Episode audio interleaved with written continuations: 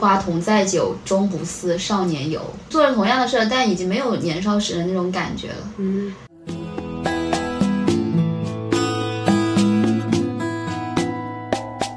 就是感觉我们在我们俩这段关系里是有成长，但是那个小时候的自己也还在，既在用小时候的自己相处，又在用长大了的自己联络。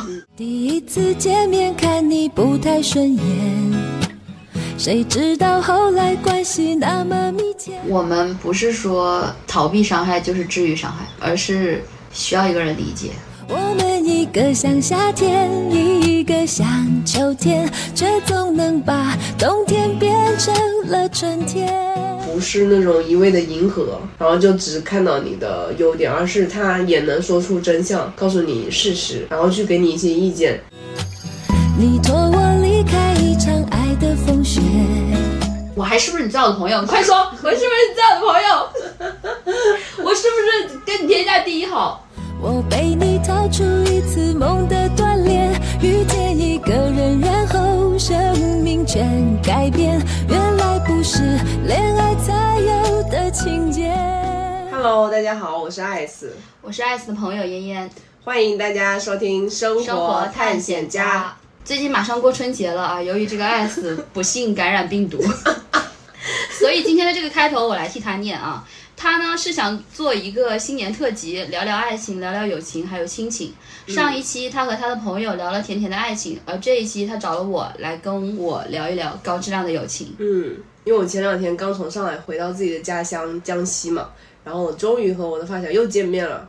其实我们今年算是见面还是比较多的，因为往年的话可能就一次，然后甚至是可能是好几年才见一回。那这一期我为什么想找嫣嫣来聊呢？嗯，因为我觉得我们俩之间的这种关系是属于我的友情代表。我们的友情也有二十年了，今天算了一下，然后居然有二十年了。对，真的非常久。中间其实有很多曲折，而且有那种特别搞笑、抓马的故事，然后也有很多很感动、很温暖的部分。最重要的事情就是我们很同频，然后我觉得就是能找到这种很同频的朋友，真的非常的珍惜和快乐。希望大家新的一年也能找到与自己同频的朋友。对，好，那我们就先请燕燕给我们打个招呼。其实她已经打过好几次了。呃，大家好，我是燕燕。接下来的大纲部分我来听你 Q 吧。好的，可以。第一部分，呃，艾斯想聊的是跟大家介绍一下我们俩近二十年的友谊。然后我们在录这期节目之前，我们也大概捋了一下，结果发现抓马的事情远比温暖和快乐多。我们先从小学的时候说起吧，要不？我们第一次认识的时候是在小学一年级的时候，那个时候七岁。因为艾斯他比较特殊，他跟他的亲弟弟是读同一个年级嘛。他亲弟是我的小学同班同学，然后艾斯是我隔壁班的一个女生。我只知道就是我们三个人经常在回家的路上偶遇，但是那个时候就是一年级刚开学，也不好意思就是伸出 伸出手跟他说，哎，你们怎么就不太好意思。但是后面观察了好几天之后，就互相默默的关注了对方好几天。嗯 就是终于某一天，因为某一个另外一个同学的出现，嗯他跟我们两个同事打了招呼，然后我们三个人就互相靠近了。对，然后那个时候就是度过了非常快乐的小学一二年级。去年的时候，你不是也来了一趟上海吗？然后在我家住了很久，对，住了一周吧。然后每天晚上的时候，你就会跟我一起回忆 对。小时候那些抓马的事情。后来的话是在小学二三年级的时候，后面就转学了。嗯，转学了之后，是你转学？对我转学了半年之后，我又转回来了。嚯、我都不知道。我转学了半年，回来了之后，咱们三个又是好。那个时候我就发现，玩得来的朋友，就是不管啥时候玩在一起，是也不会陌生，就是一样的，非常的熟悉。嗯，我记得有一次你好像是彻底转走了吧？对，是在四年级的时候。因为你们家就住在我们家的对面，然后我记得搬家的那天，就和我弟偷偷的躲在床底下哭。我记得那一天，那一天就是我在搬家的前一天，我我父母都在家里，就是收拾行李，就收拾东西。嗯，然后当时我就把你叫到我家来，我说我想给你们俩各选了一件，就是 我非常珍重的礼物，觉得非常的表达我对你们俩的思念。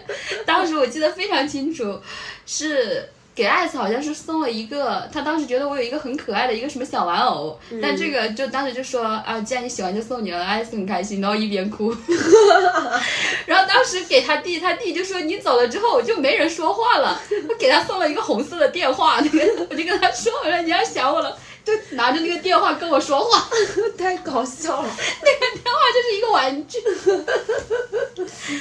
呃，然后但是当时就是三个人都一起抱头痛哭，那个印象特别特别深刻，对就很不舍。那个时候就感觉到就觉得就是那种心痛是真的，真的心痛。小小年纪承受了这个年纪不该承受的重感情。对，因为其实那一次真正转学走那之前，我们的友谊给大家介绍一下，已经到哪一步了。当时我记得非常清楚，我们家附近那个公园，因为我们当时我跟艾斯两个人家是住一块儿，嗯然后家附近那里新建了一个公园，就是那个长岭公园。嗯长岭公园呢，它那个湖边它有一个巨大的石头，那个石头呢就非常的白，是一块白色大理石。然后呢，我们三个呢就觉得哇，这个白色的石头很像玉石，我们就说我们要不从上面抠一个小颗粒下来，每个人吃，把那个小颗粒吃下，然后永结同心。还有这样子的事情对，，然后说结拜，当时想的就是一个珍重的物品吃到身体里，这样永远不会分开。还有这样的事情，怪不得我后面得了肾结石。也可能，有可能。当时也不知道那是大理石，你知道吗？就觉得就学那个《还珠格格》，还说我为什么要结拜，然后还要磕头，此生必须要做，就是要做姐妹。当时的誓言还是不能不求同年同月生，但求同年同月死。我原来做这么多傻乎乎的事情，对，现在想来是有点傻乎，但那个时候就是非常的真性情。这是第一个对，后来对后来我转学走了之后，在另一个区了，然后过来跟艾斯见面的话，就是要坐一个小时的公交车。然后当时因为办了那个公交卡，然后经常周末的时候，有的时候就是坐公交车来找他。找他的时候，他们家就发现他们家已经搬家了，于是我又只能去找到以前曾经认识的另一个同学，去他家找另一个同学问他，哎，就是艾斯他们家搬到哪儿去了？他就说艾斯家搬到哪里哪里去，然后我就跟另外一个同学一起去艾斯家，求他带我去认门。哇，有这么多曲折的事情。对，就是我记得非常清楚，那个时候你家住在那个橘子园后面，嗯，那一片橘子园对于一个小学生来说翻越实在是过于困难。那时候交通还很不方便。对，就是你下了公交车之后，你得走过那一大片的橘子园，嗯，就大概还得走个半个小时啥的才能到你家。对，就整个路程的话，至少得要两个小时。小小年纪就已经 为了友情翻山越岭。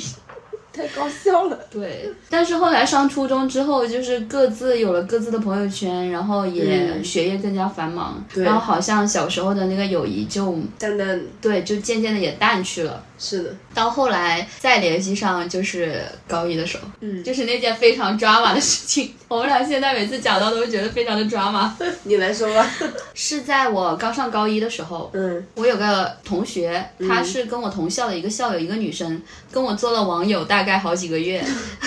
对，我们在 QQ 空间互动频繁，因为在互联网上的一些互动，然后认识现实生活中的朋友。对，然后那个学妹她就跟我说，她问我就是国庆什么要不要出去玩，然后我就问她，我说怎么了？她就说她有一个男朋友，因为她经常跟我讲她的心事，讲她那个在南昌上学，就我在我们省会上学的那个男朋友，她要回来找她。然后她说她那个男朋友就是找了另一个兄弟跟她一起回来，她说让那个兄弟当他俩的电灯泡出去约会不太好，嗯她就想问我要不要跟他一起去，嗯然后我就跟他一起去了。嗯，结果见面的时候，她男朋友的那个同学竟然是艾斯的弟弟，我的发小，我的青梅竹马。小时候给他送电话的那个人，当时对都不知道该说些什么，就怎么是你？然后后面你们俩就联系上了。对，后来我跟他两个人就去看电影了。看电影之后，然后就聊了很多小时候的事儿。嗯而且在我跟艾斯还有他弟弟这段关系里，本来就是我跟艾斯弟弟的性格是非常相似。我们俩从小就是那种不听话的那种叛逆的小孩，那种调皮捣蛋的孩子。对，然后艾斯是那种乖乖女，就是属于 他 hold 着我俩，不让我俩造反。高一的时候就跟艾斯的弟弟联系上之后，他当时当时他弟弟后面就跟我表白了，就是青梅竹马。青梅竹马的爱上我这个事真发生。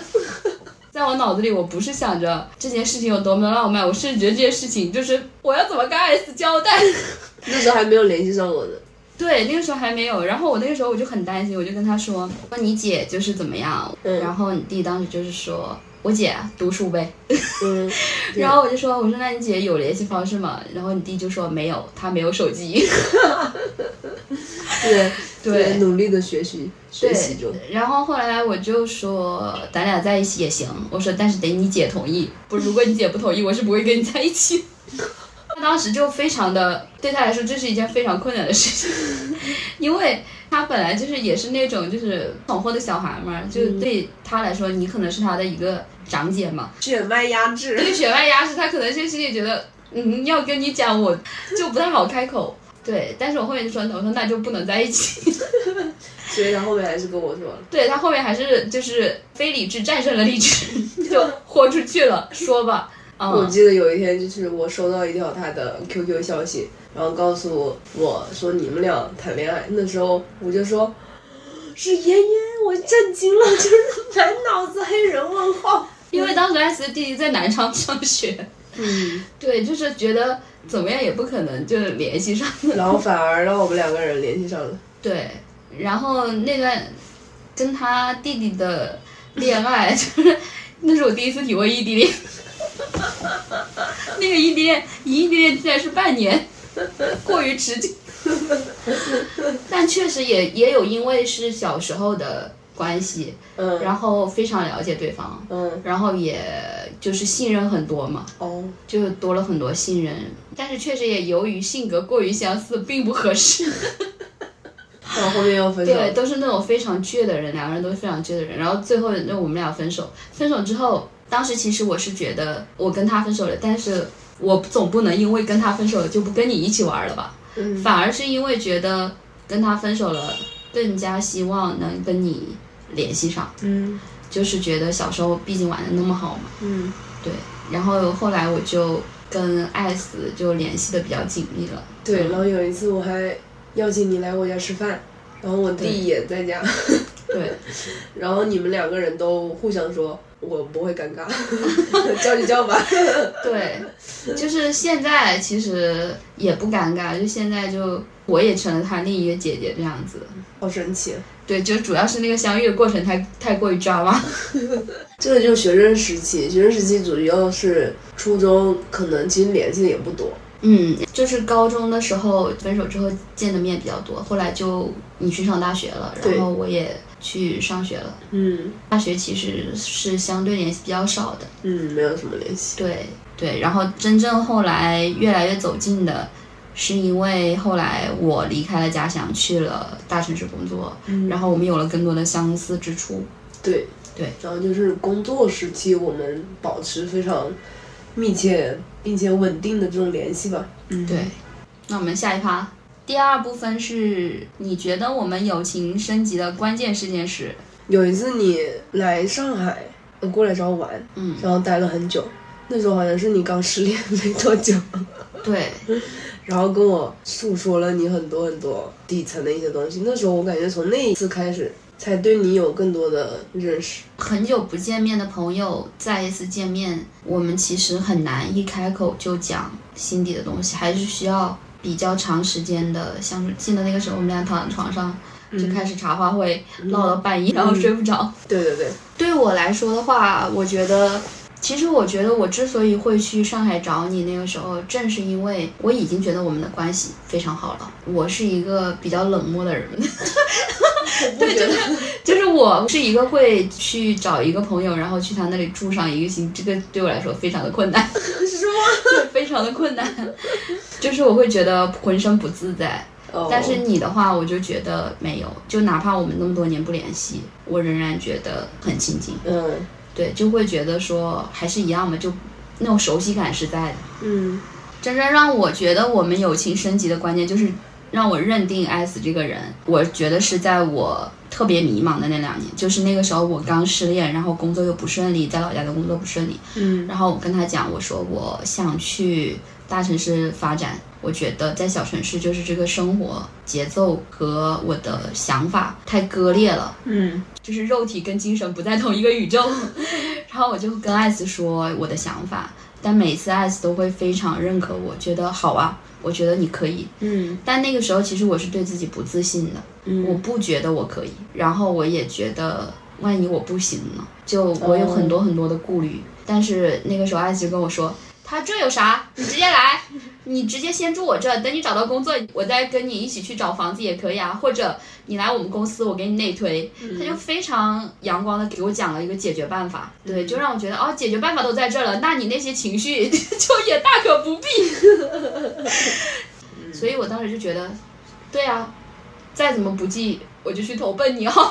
对啊，对，就在那个时候会让我觉得你给了我很大的支持，而且这个支持不只是心理上的，就是在一些其他的关系里面，你会发现嗯一个人他帮助你他是有代价的。嗯就是我取决于你能给我提供什么资源，我才会用这个等价的资源去跟你交换。嗯但是你那个时候，艾斯给我的感觉就是，我当然会帮助你啊，因为你是我的朋友。嗯，嗯，没有想过对，对要要付出什么代价，或者是要从你身上获取什么东西。就让人非常的有安全感，就让人觉得哇，就 就太好了，姐妹，就有一种就是婆朋友过来投喂我。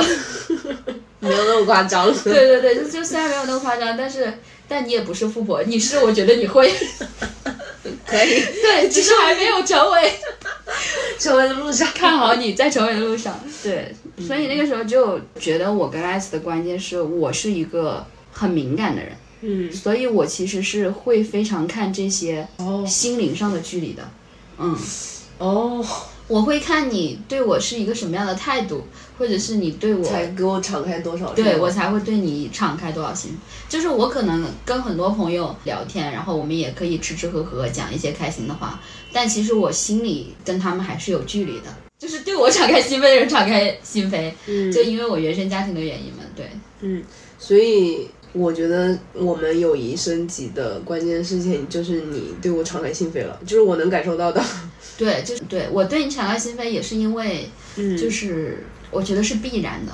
就你在我眼里一直就是一个很热情的，然后你做很多事情你是不会去想太多的，就让我感觉到你对我是有爱的。那你觉得我们俩属于是互补型的朋友，还是相似？我觉得就是朋友是既互补又相似的。就比如说，嗯没有相似性，我们在吃喝玩儿玩不到一起，对不对？嗯对，但是我们俩是属于那种能玩到一起的，对，也能聊到一起的。嗯但是真正熟悉我们的人，可能又会觉得我们俩非常的相反。嗯对，因为前面也跟大家说了，就是艾斯是那种从小就父母、老师眼里的那种非常懂事儿、非常识大体的那种乖乖女。但我跟他弟，我们两个是烂泥扶不上墙，我们俩是那种天天背着大人搞破坏，然后嗯，叛逆心很强呃，对，叛逆心很强，然后自主意识很强，不太会委屈自己的性格。我觉得你们这样子很酷啊。对，因为艾斯他是那种他会为了很多大局来牺牲自己的感受，所以我觉得如果我在跟艾斯的这段关系，其实是艾斯他就是接受能力比较强嘛，就是他包容的比较多，他已经习惯了。我能感觉到我们俩之间的信任是非常深厚，的，对，非常深厚的。我也觉得我们是既相似又互补的这种。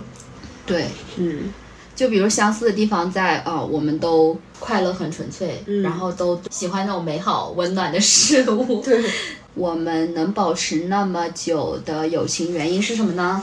有二十年，虽然说中间也有断断续续。就其实很多人的关系断断续续之后，就会发现这个人跟之前那个人已经完全不一样了。嗯就是像那句诗嘛，“欲买桂花同载酒，终不似少年游。”做了同样的事儿，但已经没有年少时的那种感觉了。嗯就是感觉我们在我们俩这段关系里是有成长，但是那个小时候的自己也还在，既在用小时候的自己相处，又在用长大了的自己联络。嗯 对，这个形容的很好。嗯，就是有一段时间，好像是大学的时候吧，中间有一次联系你的时候，觉得好像你有一些不一样，就觉得有一些变化，感觉好像比以前更成熟，而且他好像比我想象中的更知道一些东西。在大学那几年，我们家出现了一些变故嘛，嗯然后那些变故就让我就是没有办法再像以前高中的时候、或者是小学的时候做那个天真单纯的自己了。小时候的时候，我感觉我跟你弟是一模一样的性格，就是那种咋咋呼呼的老玩儿、调皮。嗯然后等到那个时候，我就觉得我不能再这样下去，就是我开始慢慢的走向了你，从你弟走向了你。就是我开始在生活中也变成了那个顾全大局的人，然后我也变成了那个要懂事儿、成熟，然后我不能再那么任性了。但是那个时候我跟你的不同的地方，因为我经历的东西多嘛，嗯，然后我肯定就是想法什么的都比你更前面，就是是的，对，就感觉我就比较理想主义。对，就是 你你就会告诉我很多很现实的东西。对于我来说，就是后面我知道了你们家发生了一些事情之后，就会觉得非常的心疼你。你有很多时候都比我想象中的坚强多了。对 所以我想总结一下，第一个点就是，其实我们还是会时常去保持一些联系，然后各方面还在更新自己的一些进展啊这些。第二个的话，我觉得就是我们会在彼此有问题或者是有困难、有难过的时候，然后会去找对方去聊。刚开始的时候，有一次就其实挺会觉得会不会很怕麻烦你啊，然后就是这么小的事情都要跟你说巴拉巴拉的。然后有一次我记得很清楚，就是你会跟我说，好朋友就是用来麻烦的呀，这有什么麻烦的？然后从那次之后，后面就是有什么事情，我真的就会直接过来给你打电话。我记得那一次打电话，那次打你给我打电话，我在上晚自习，然后我当时下课你给我打，然后你就跟我说，你说你已经忍了好几天但是实在消化不了这个情绪。我说你消化不了，你早点给我发微信，早点给我打电话，你在干嘛呢？就是你既然觉得我能够解决你的问题，那么我对你来说肯定就是你你在遇到这个伤害的时候，你能想起我，就说明就我在你心里是有地位的。那既然如此，那你为什么又觉得我承受不起这一份重视呢？你跟我说的时候，我就觉得你早该找我嘞，你为什么不给我发微信呢？咱们俩是没加微信吗？对呀、对，所以我当时就直接非常果断的打消了你这个念头，然后跟你讲，我说不会，我说你直接给我发微信就行，你直接跟我说就好了。嗯嗯对，因为艾斯他其实他看上去是那种很热情的人，很阳光，但其实他反而是那种真正遇到伤心难过的事儿，他反而不知道怎么处理的人，因为他已经习惯了，就是他的社交面具，就也不是社交面具，就是他习惯了自己是阳光的、开朗的，对就对，所以当他觉得他自己状态不好的时候，他反而是觉得我这一面不能让别人看见。嗯，我不能让你们看到我不好的一面，给你们负能量，我只能阳光。所以我觉得其实他这个完全是给自己太多的压力了。但是我知道他从小就是这样的人吗？第三个的话，我觉得就是对方真的可以给你想要的支持，对这个点就是非常治愈我，就是有很多情绪的支持，然后他会真正去站在我的角度，然后去把一些事情的真相告诉我，因为我本来就比较理想，就其实我也有想过要不要直接告诉你，我有想过，嗯。我有想过要不要直接跟你说。嗯。但是后来我想了一下，就是我讲这个话，其实我是没有资格的，因为当时艾斯跟她前男友的感情跟我说的时候，就他们俩那时候感情特别好，但是我已经隐隐预见了他们未来会面临的雷。然后其实我那个时候我心里是不建议他跟那个男生相处的，但是我观察了他在这段感情中的状态，他那个时候非常好，所以我就隐隐约约的觉得，就是说你并不需要我去给你一个答案，而是你自己要去找，要对，就这种体验对你来说是很重要的。然后我觉得我作为朋友，如果我直接告诉你这个就怎么怎么样，我觉得这就是破坏边界感。我觉得作为你的好朋友，我不是一个要去阻止你做某件事情的人，我更希望我是成为那个你做你自己想做的事情就好了。只要你遇到困难、遇到危险，我永远在这儿给你托底，嗯。我永远成为你温暖的大后方。嗯。嗯，然后你勇敢的做你自己想做的，我也不会跟你讲这个东西值不值得，就你用你自己的判断，我无条件相信你想知道自己想要什么。其实聊到这个的话，我就挺想去分享一下这件事情，就是妍妍在陪我走出上一段感情，给我很大的力量。这个事情就一直在默默的听我倾诉，讲很多，然后我哭，他也哭，然后我笑，他也笑。就人很多时候就是我们不是说逃避伤害就是治愈伤害，而是需要一个人理解。就是那个时候，我真的，她跟我刚开始讲她男朋友伤害她的事情的时候，我真的我在心里都说。你怎么还不分手？赶紧给我分手！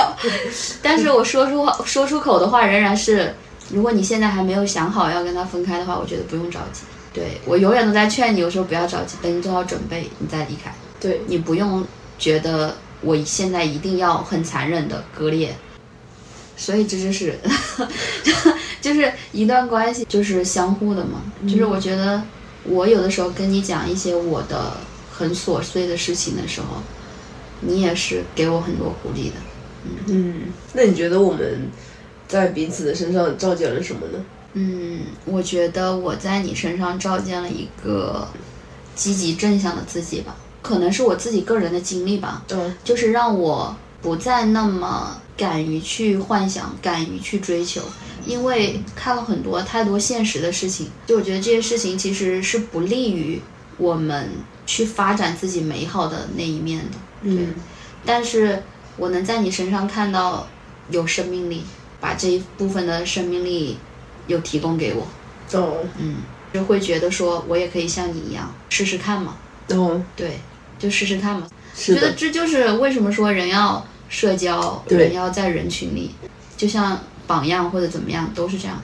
你看到他身上你想要的，然后你自己学着去做它。嗯，我记得我之前是个特别纠结的人，但是艾斯是那种特别不纠结的人，就是 我一点都就不纠结对我是那种选择困难症，我特别是在小事上，我大事上从不纠结，但我在这小事上我是特别纠结。但是我每次我就后来我就放弃了，我说我说我就用代入艾斯，如果是他在这里选这个，他会怎么选？嗯，还有这种妙用，，然后我就立即能那立即能选出来，我选这个。那时候你跟我讲这个案例的时候，我都惊呆了。对，就当时我记得是开心对我记得当时是选那个窗帘，那个窗帘我就在纠结，我是买一个白色的帘子呢，还是买一个淡黄色的帘子？然后嗯，很纠结，很纠结。但是我想，如果是艾斯，艾斯肯定会选那个淡黄色，因为他喜欢淡黄色。然后我就说，那我就选淡黄色吧，反正我也喜欢他的审美。OK，就是这叫什么？晚晚泪倾，那什么就是爱屋及乌。就我喜欢他的审美，然后我就让他来帮我做选择就好了。OK，、嗯然后我觉得我在你身上照见的是，呃你很会爱的表达。你谈恋爱很多嘛，对比我来说超级多。然后有一次，我就记得你可能是跟你对象发语音吧，然后你就会去很用爱的去表达你对他的情绪。然后那个时候，因为你跟我相处的时候不是这样子的，就是比较正常的朋友这样子嘛。然后我那时候就惊呆了，哇塞，因为还可以用这种表达。然后我觉得你们的表达模式特别好，我深深的记住了这一点。所以我在开启第二段恋情的时候，我也去尝试用这种方法，然后并且更去学习这个点。其实这个爱的表达，嗯之所以你会觉得我在你面前不是这样，是因为这个爱的表达是我学来的。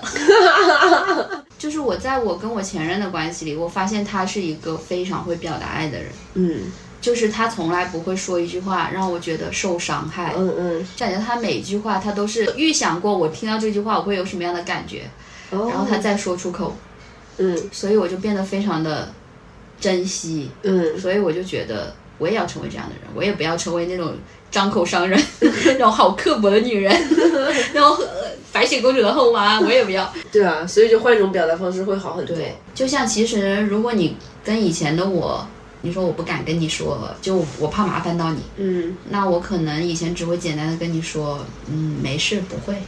我只能这样简单的带过去，但不会强有力的给你对，说很多，反复的跟你强调，嗯没关系，可以，我就在这里，我在这等你 call 我。对啊，所以这个也是对友情之间也会用到这种很有爱的表达。长了嘴巴就是要说好话的。对，那你觉得我们在不同的这个人生阶段会有一些代沟吗？我觉得肯定会有一些代沟，包括现在啊，也会有一些。嗯。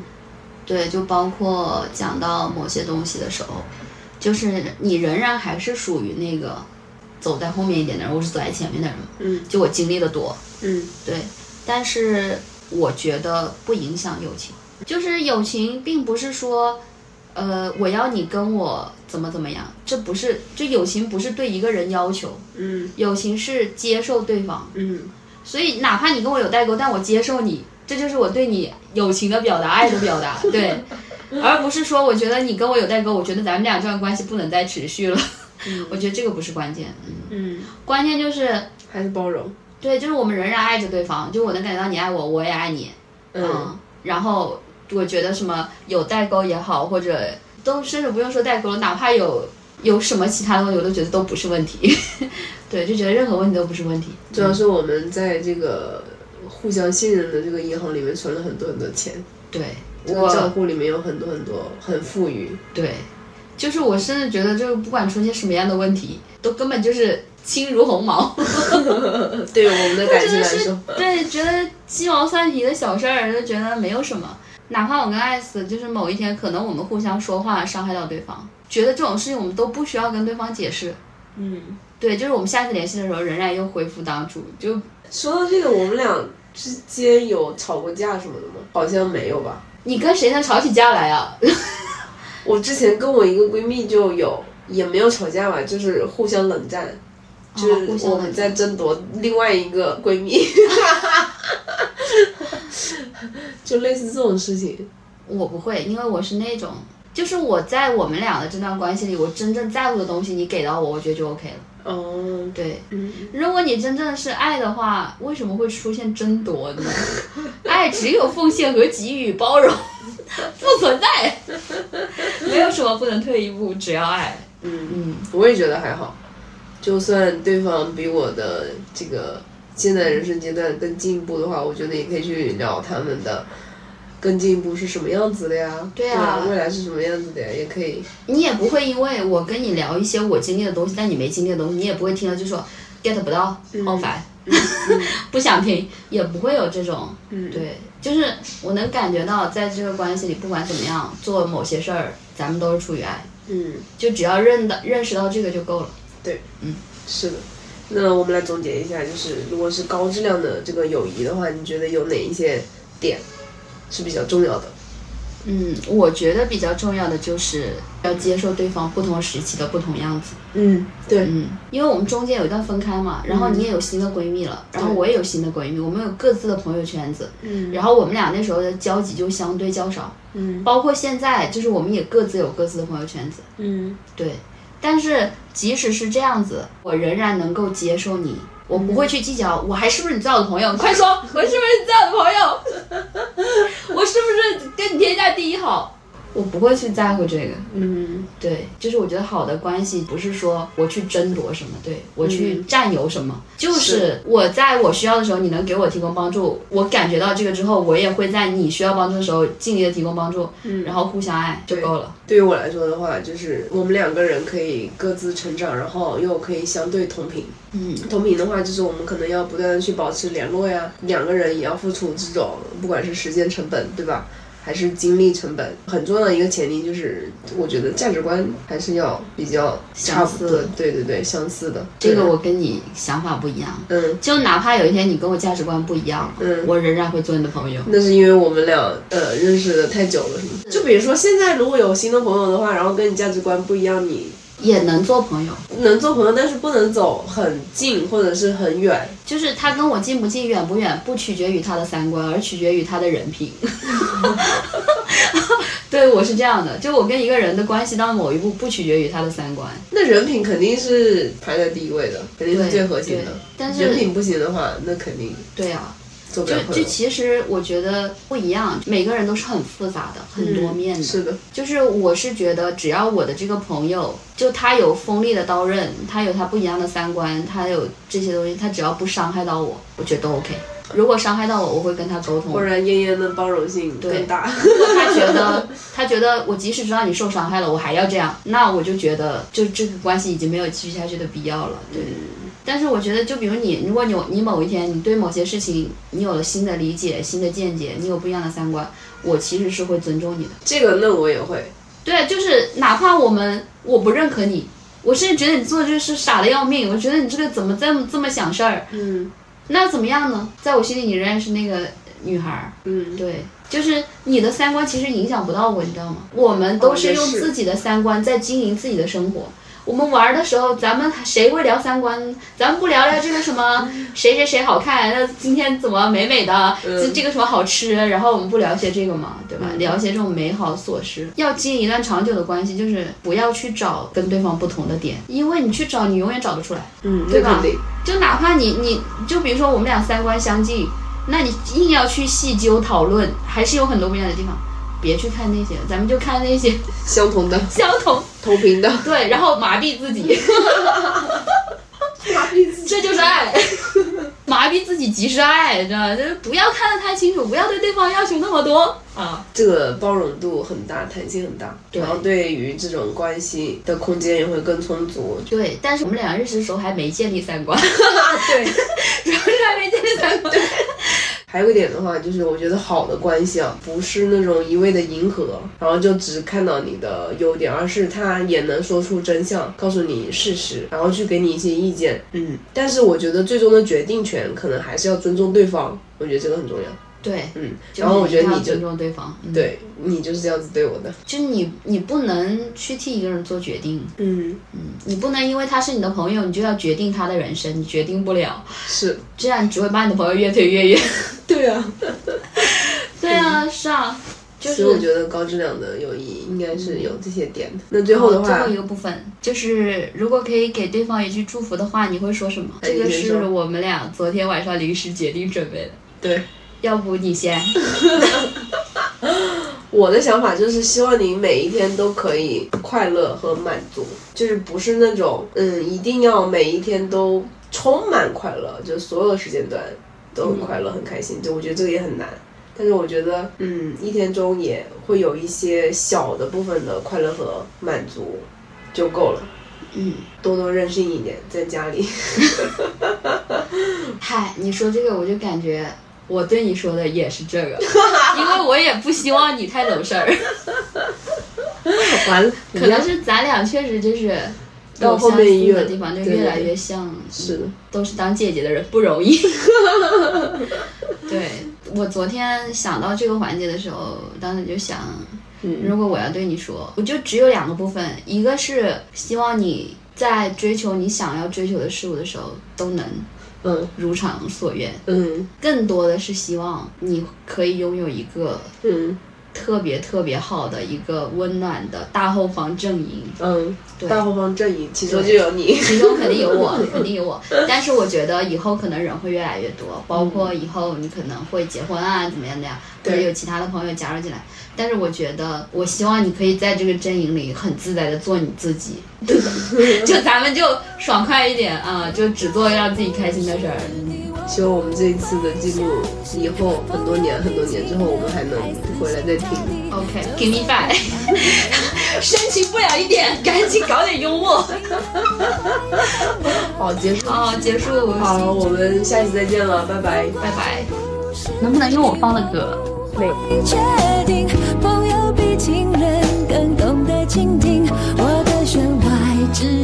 我的有口无心，我离不开。